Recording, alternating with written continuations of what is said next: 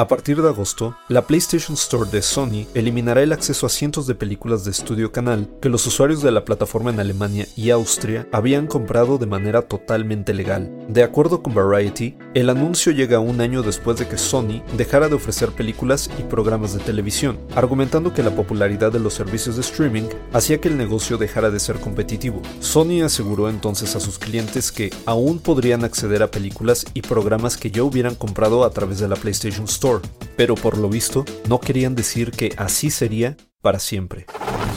Institute.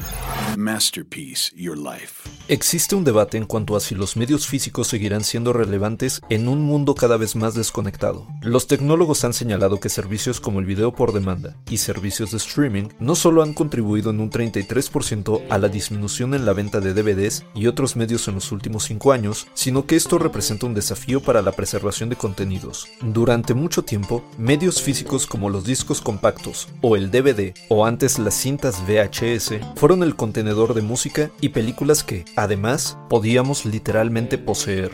En la era digital, hemos descubierto que los proveedores limitan el acceso a los contenidos o los eliminan, o que el acceso a ellos esté condicionado bajo términos y condiciones que o se ignoran o resultan indescifrables. Lo cierto es que tanto CDs como DVDs tienen una vida útil finita debido al deterioro físico o químico, como es la oxidación de la capa reflejante, desgaste físico y abrasión del disco o el desprendimiento del adhesivo usado para unir las capas del mismo. En Estados Unidos, la Administración Nacional de Archivos y Registros estima la expectativa de vida de CDs y DVDs de 10 a 25 años y más, pero, en el mejor de los casos, el entorno de almacenamiento, las condiciones de humedad y temperatura, y el manejo y la frecuencia de uso de los discos afectan la vida útil de estos medios.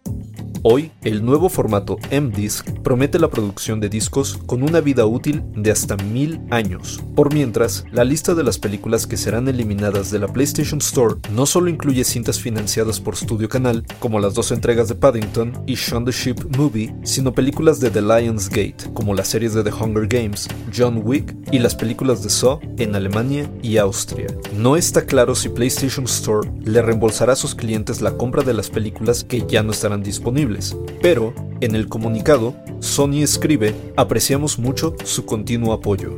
¿Y ustedes también creyeron que sus películas estarían ahí para siempre?